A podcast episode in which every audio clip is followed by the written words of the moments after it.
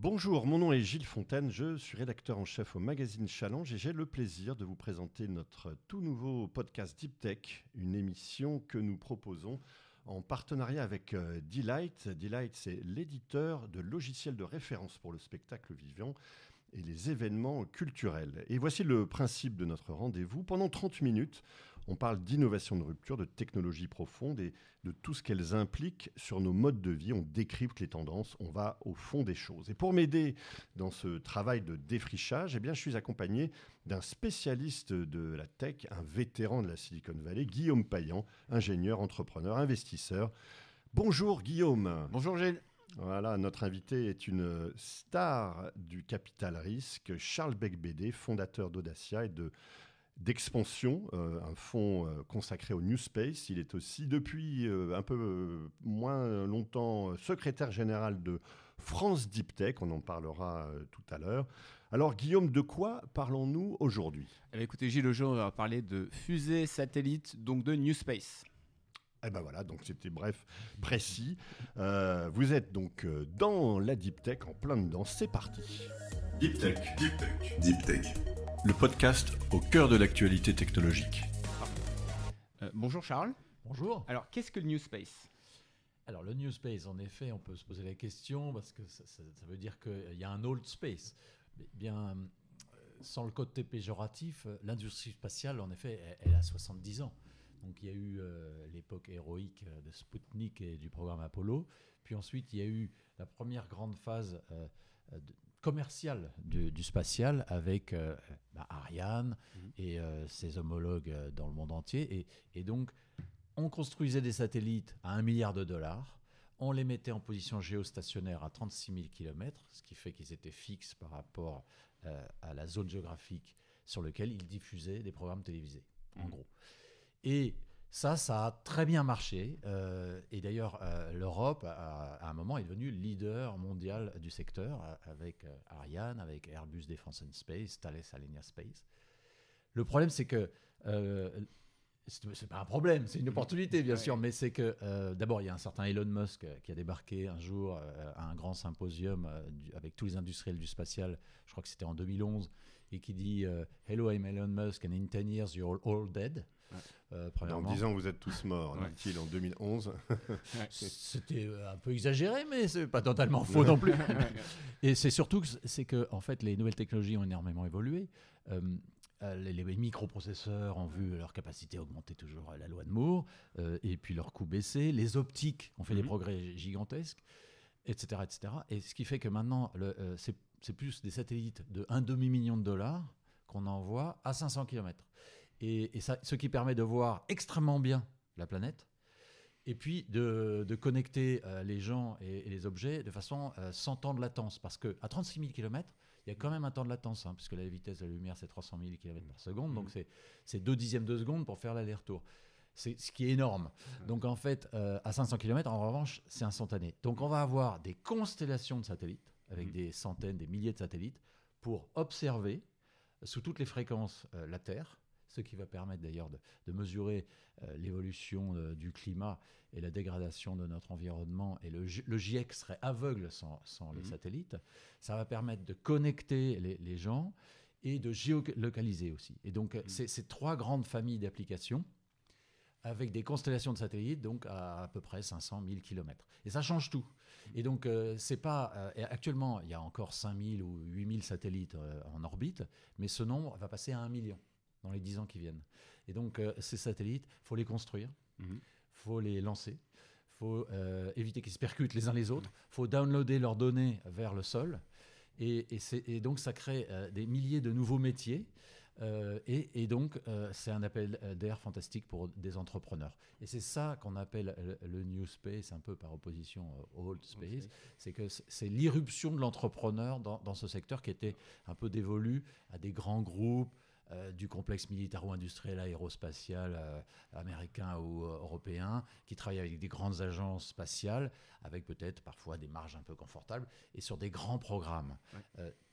ça, c'est, ça continue, mais c'est plus, ce n'est pas à la mesure de l'opportunité et de la vitesse de ce secteur. C'est Elon Musk qui est, qui est l'inventeur de, de la notion de New Space. Et, et- et est-ce que ce New Space implique euh, cette fameuse disruption hein Enfin, est-ce que, est que le New Space, euh, vous, vous parliez par rapport à la comparaison avec le Old Space, Mm. est-ce que le New Space va vraiment tuer euh, Non, je crois qu'il y aura la- toujours. l'industrie euh, euh, classique, enfin telle qu'on la connaît, les lancements Ça va cohabiter. Et d'ailleurs, ça travaille ensemble. Hmm.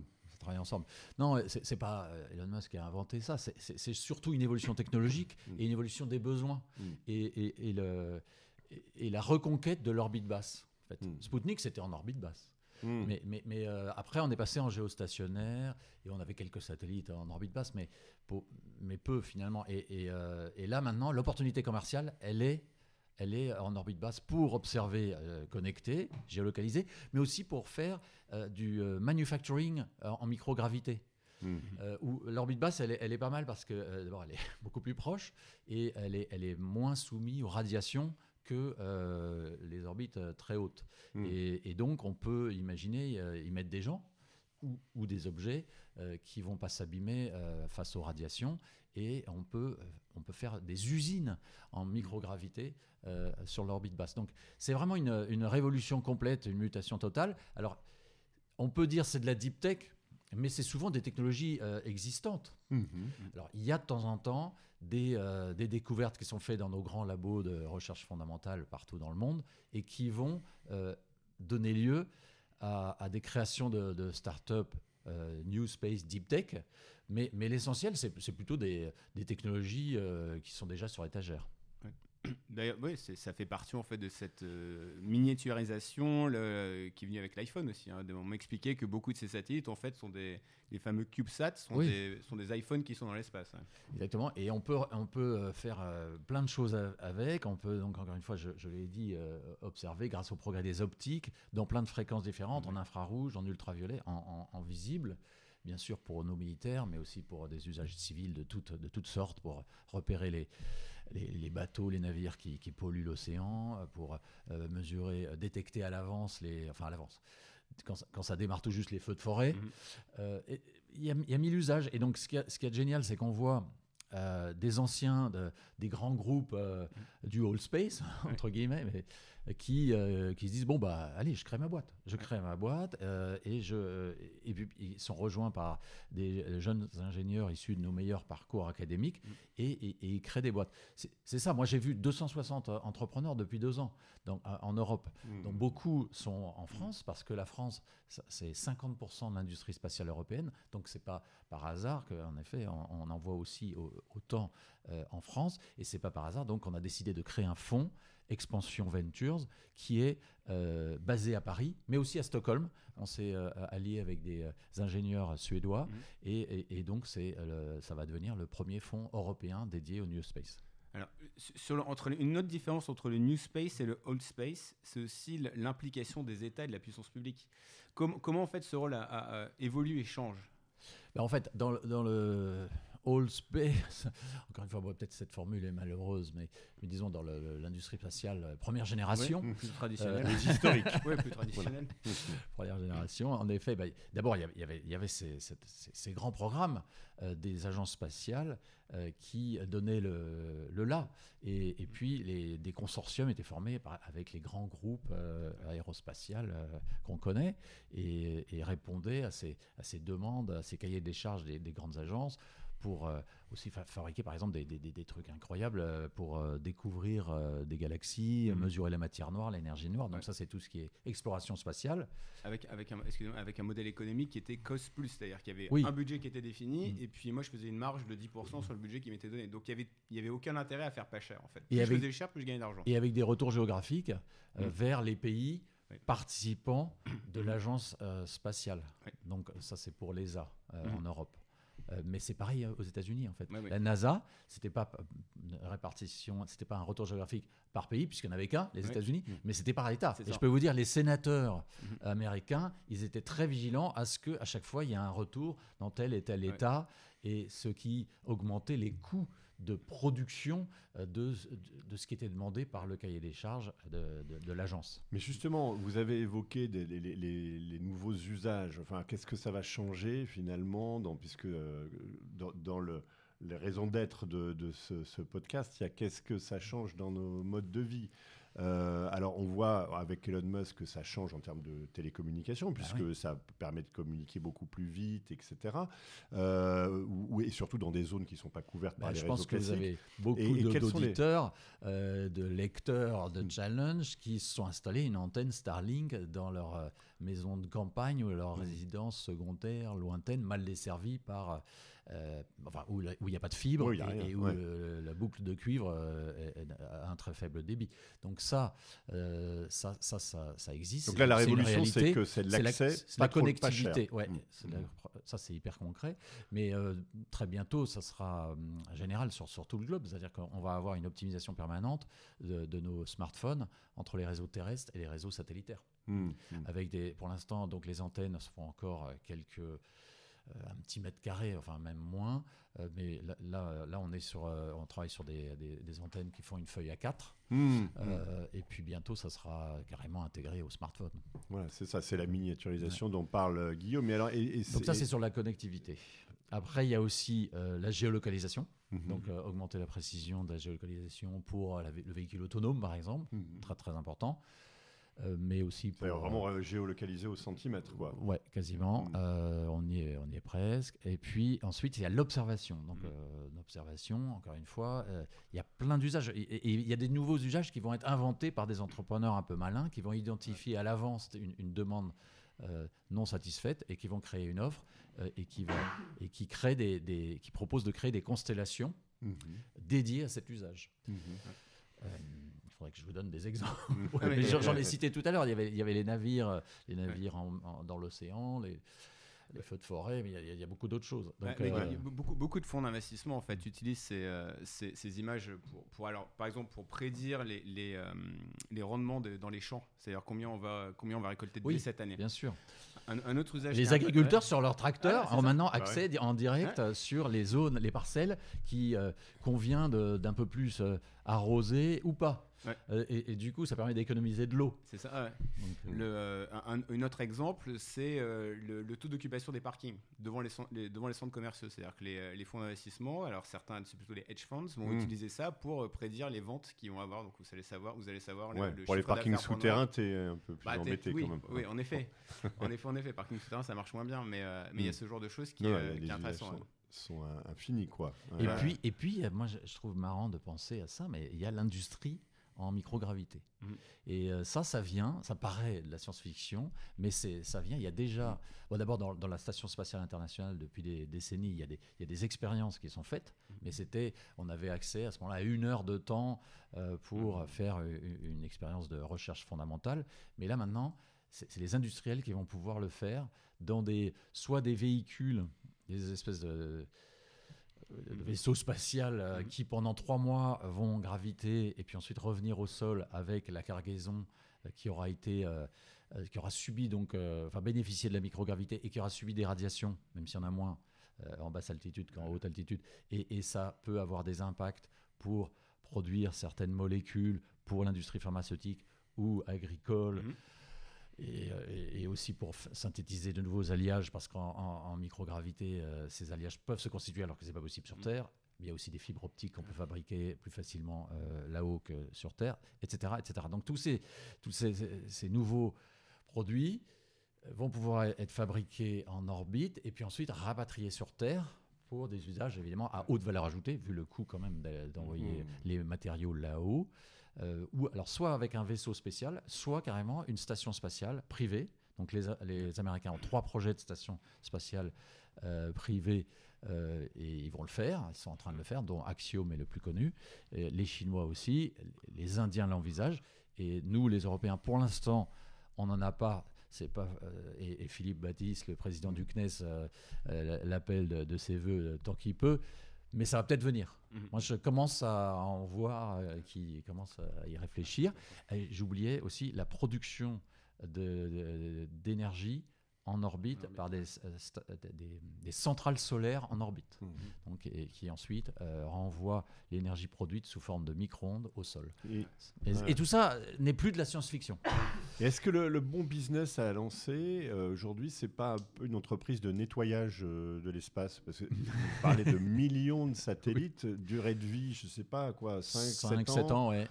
Euh, qu'est-ce qu'on en fait de tous ces satellites euh, Tout à fait. D'abord, euh, maintenant, tous les satellites qui sont envoyés dans le monde occidental ont, l'obligation c'est pas encore une loi, un traité obligatoire, mais ça, ça l'est de façon tacite, à, d'avoir un, comment dire, un moyen de se désorbiter et, de, donc de se consumer dans l'atmosphère mmh. au bout de 5-7 ans, à la fin de vie de, du dit satellite. Deuxièmement, il y a des entreprises spatiales qui euh, proposent des solutions pour identifier les objets en orbite et, éventuellement les débris. Donc, soit par voie optique, et par exemple, Share My Space euh, fait cela, nous, sommes, nous, avons investi chez eux, et soit par, par technologie radar, et là c'est Lookup Space, mmh. euh, pareil, qui a été fondé par le général Friedling, l'ancien commandant de la force spatiale française, euh, et, donc ces deux entreprises proposent des solutions pour identifier, pour mapper tous les euh, objets en orbite, hmm. satellites et débris, et ensuite euh, propose, envoie avec une solution assez user-friendly à tous les opérateurs de satellites, les opérateurs de lancement de fusées et tous ceux qui peuvent être intéressés, et les assureurs qui peuvent être intéressés de savoir ce qui se passe là-haut, et pour éviter qu'il y ait des, bah, des collisions qui seraient absolument catastrophiques. Parce qu'on a, on a, on a pollué la Terre, on a pollué nos océans, il faudrait éviter de, saccager euh, l'orbite basse. c'est le bon moment d'y penser. Je voulais aussi partager quelque chose avec les gens qui nous écoutent, mais sur l'observation de la Terre par euh, ces constellations de satellites, par exemple, ce que maintenant l'État français fait, c'est qu'ils vont observer les gens qui ont des piscines chez eux. Et via, et via, l'intelligence artificielle, en fait, on va identifier si oui ou non vous avez une piscine chez vous et si oui ou non vous l'avez déclarée. Bien sûr. Première chose. Et pareil pour la sécheresse l'été, quand on n'a pas le droit d'arroser, vous pouvez assez facilement maintenant par satellite identifier si un carré d'herbe est, euh, complètement vert. Mm-hmm. vous non, mais, mais si, si, vous êtes au milieu, un carré vert d'herbe euh, au milieu, de, au milieu de, champs qui sont jaunes parce qu'ils ne sont pas arrosés, c'est facilement identifiable. Il y, a, il, y a, aussi, vous savez, des industriels qui, qui s'engagent à réduire leurs émissions de CO2 et à lutter contre euh, la dégradation de l'environnement de leur site mmh. industriel et qui sont rémunérés pour ces efforts euh, par des mécanismes euh, de CO2, Nations Unies, etc. Il faut peut-être vérifier que ce qui, ce qui déclare est, est, correct. Donc là aussi, on peut, euh, on peut le faire avec des euh, constellations d'observation euh, mmh. sur certaines fréquences. Et, alors, la, France est bien placée dans ce jeu-là? Parce que je pense à ça parce que je, le mentionnais en début d'émission, vous, êtes, vous avez aussi maintenant la casquette de secrétaire général de France Deep Tech, donc c'est une un nouvel objet, vous allez peut-être nous en parler, mais qui, qui, est supposé quand même porter haut les couleurs de, de la France dans cet univers impitoyable, de, donc dans ces univers impitoyables de la deep tech. De la France et, de euh, l'Europe. Bah oui, moi, je, me suis euh, lancé dans l'aventure de la deep tech il y a 6-7 ans euh, déjà, avec, en, faisant le constat que l'Europe, et en particulier la France, dispose d'énormément d'atouts. On est numéro un mondial au niveau académique, mhm. encore, une fois, encore maintenant. C'est-à-dire, alors je compte la Suisse, euh, la Norvège et le Royaume-Uni, bien sûr, avec Oxford et Cambridge dans, dans l'Europe. Mais c'est encore en termes de, En termes de nombre de publications sur, sur les grands domaines euh, mhm. scientifiques. Euh, et comment transformer cette force en, quelque part en, industrie. Et, c'est tout l'objet de cette association France Tech qu'on a créée, de la science à l'industrie. Et euh, parce que c'est quoi euh, l'industrie euh, Au départ, il faut un peu d'ingénierie, c'est-à-dire on va chercher des découvertes dans les labos de sciences fondamentales, et à un moment on se dit ça, ça peut servir à quelque chose. Et on, et on, on arrête la science. Bon, la science, elle continue de son côté, mais, mais à un moment, on dit, bon, ben maintenant, la science est faite, le temps des ingénieurs est venu et on mm. transforme cette science en une, en une application industrielle par le biais souvent d'une création de start-up, mm. parce que c'est sans doute le plus adéquat. Euh, les grands groupes sont parfois un peu pâteaux pour euh, lancer des nouvelles innovations de rupture. Euh, c'est compliqué pour eux. Mm. une start-up, bon, ça existe, hein, mais, mais, mais, une startup peut être le bon moyen de le faire. Et donc, il y a besoin de fonds d'investissement. Mmh. Des fonds d'investissement spécialisés sur le venture, sur cette phase euh, d'amorçage, euh, ce early stage, mmh. pour, parler en français, donc qui, qui manque un peu à l'Europe. donc c'est vrai, bon évidemment, bah vous Guillaume, vous étiez dans la Silicon Valley, vous avez vu, c'est complètement dingue ce système, cet écosystème extrêmement vertueux depuis presque 60 ans maintenant. Bon, nous, euh, on se rattrape. Euh, il y a eu d'ailleurs euh, la tech, le développement de la tech, beaucoup de fonds de venture spécialisés en, low tech maintenant on existe et, tant mieux. Mais en deep tech, il était temps de, se saisir de cette opportunité et, de permettre à, cet écosystème de, se construire, de se développer. Et c'est tout l'objet de nos fonds de deep tech. Donc il y, a, le fonds dédié au quantique qui s'appelle Cantonation, il y a le fonds dédié au New Space qui s'appelle Expansion. Juste non, pour préciser, parce que vous dites euh, c'est une initiative euh, collective. Euh, ah oui, alors il y, a qui alors dans France Deep Tech ah ben, on a des il y a des ventures capitalistes, et, mais il y a plein de, aussi de startups de deep tech. Euh, on a une centaine ah d'adhérents. Il y a aussi les grands organismes de recherche comme le CNRS et, le CEA. Alors ça, c'est donc on est d'accord, France Deep Tech, c'est pas européen, c'est français, mhm. mais euh, on a souhaité euh, se, réunir et, créer une association ensemble pour défendre bah, nos intérêts. cette, ce, discours très important qu'il faut mobiliser de l'épargne vers la deep tech parce que on a cette chance en Europe d'avoir donc cet atout très fort. Et il faut, il faut, il faut l'utiliser pour, euh, pour euh, réindustrialiser l'Europe aussi. Mmh. Et, parce que la deep tech, c'est forcément de l'industrie. Mmh. Et c'est bon aussi pour notre balance commerciale. Hein. Vous savez que la balance commerciale française, elle n'est pas très bonne. Euh, et, donc, il est, sur tous les postes, on est en déficit, à part un peu l'armement et, l'aéronautique et, le luxe. Même en agroalimentaire, je crois qu'on est en déficit, sauf si on compte le, vin. Bon, euh, mais ça va pas. Donc il faut, il faut, euh, ça doit passer par la réindustrialisation. Et la réindustrialisation, elle passe par la deep tech. Et vous avez parlé justement des, grands groupes qui ont parfois plus de mal à innover ou qui ont une difficulté à, se disrupter, c'est-à-dire en fait à sortir des produits qui vont euh, contre leur business existant. Il y a un exemple qui est, il y a un contre-exemple, ça a l'air d'être celui de SpaceX, qui est quand même un, SpaceX, c'est quand même un grand groupe qui quand même ne cesse d'innover, ne cesse de se réinventer. On voit avec toutes les nouvelles roquettes et nouvelles fusées qui sortent. Et je vous pose justement une question sur l'écosystème le, et les grands groupes européens. Donc l'Europe, c'est quand même un, écosystème un peu particulier. Il y a énormément d'entreprises dans le domaine spatial qui sont très performantes, mm. mais qui ont euh, beaucoup d'États qui sont à leur participation, des États qui ont parfois des interactions divergentes. Euh, alors dans ce contexte-là, en fait, comment, avec parmi les dirigeants et les gens qui prennent des décisions dans ces grands groupes, bah, il y, a aussi des gens qui viennent de l'administration ou qui viennent en fait de la politique. Comment ces grands groupes peuvent lutter contre un ingénieur fou qui a une approche hyper brutale à la Elon Musk, qui euh, quand il va faire un tour dans l'usine SpaceX un dimanche soir à 20h, voit qu'il n'y a personne qui bosse, il vire tout le monde. comment, comment on peut, on, peut lutter justement, on peut pas. C'est la raison d'être mm. du New Space. Donc à un moment, euh, il, faut passer par cette phase très entrepreneuriale. Donc, mm. euh, pour contrer Elon Musk, il faut d'autres Elon Musk des Elon Musk européens. Donc, euh, c'est ce qui est en train de se passer. Mhm. Moi, mon job, c'est de les identifier, de les sélectionner, de les accompagner. Et euh, il y, en a, je pourrais qui commence à être intéressant euh, dans le, domaine du, des lanceurs. Vous, pouvez nous en citer quelques-uns ben, Moi, j'admire par exemple un, Stanislas Maximin qui a, qui a 25 ans et, qui a créé Latitude, mmh. euh, qui est un, bon, pour l'instant, ce qu'on appelle un micro-lanceur, mmh. basé à Reims. Euh, ils sont déjà près de 150 personnes et, il développe un, un lanceur un petit, un, petit Ariane, mhm. euh, un petit SpaceX, et euh, je pense qu'il peut aller très loin.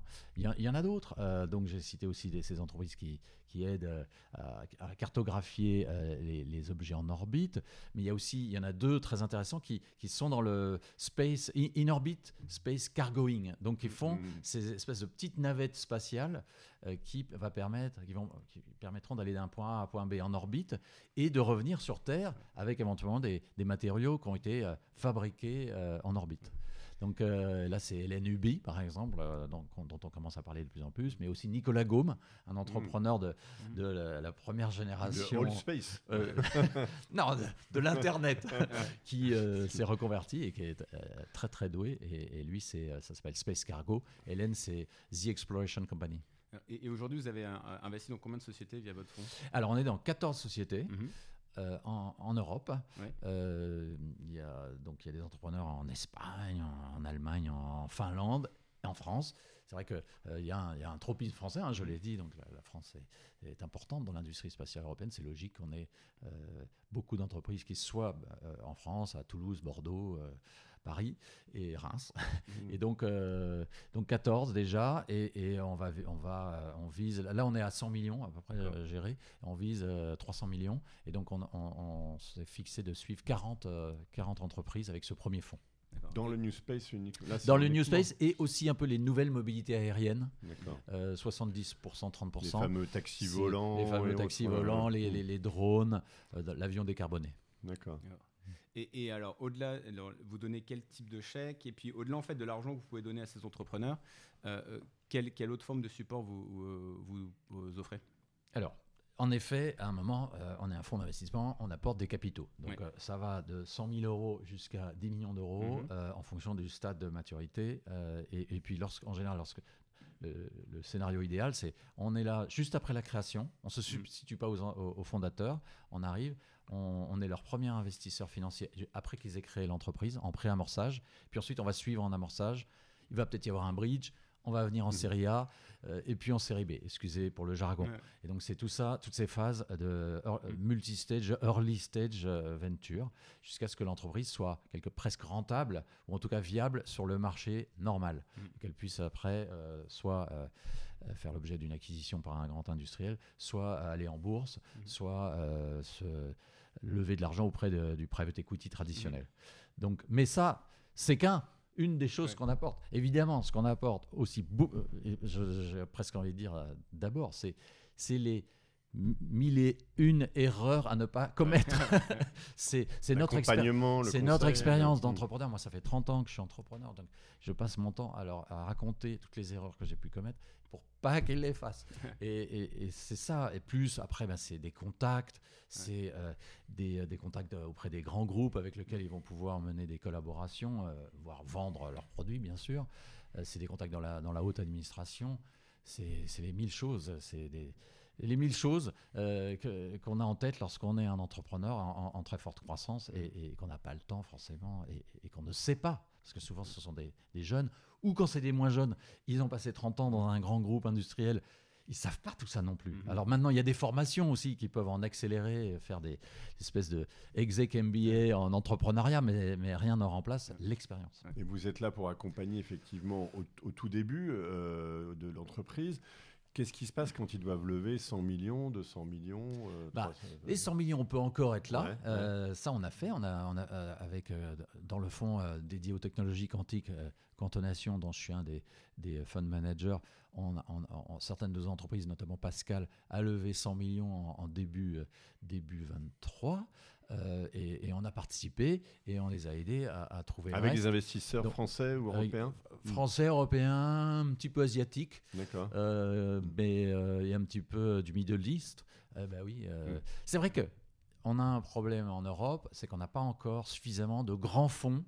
de deep tech, late stage. Hmm. Donc, il commence à rien avoir du early stage, c'est ce que nous faisons. Il y, en a d'autres. Hein. Hmm. Euh, mais sur le, late stage, euh, donc capable de mettre des tickets de 20 ou 30 millions, euh, il n'y en a pas beaucoup. Donc d'ailleurs, le FEI, le Fonds européen d'investissement, a, annoncé en début 23 aussi qu'il avait créé un compartiment fonds de fonds pour stimuler l'émergence de grands fonds de, de late stage tech tant mieux. Euh, nous, on y, on y réfléchit, mais enfin, il n'y a que 24 heures dans une journée, donc pour l'instant, on se concentre quand même plutôt sur le early stage. Mais, euh, mais ça, c'est un problème de l'Europe, mais il faut vite le, traiter. Mais je crois que le, le constat a été fait euh, par les pouvoirs publics nationaux et européens, et maintenant, il faut, il faut, faut faire vite.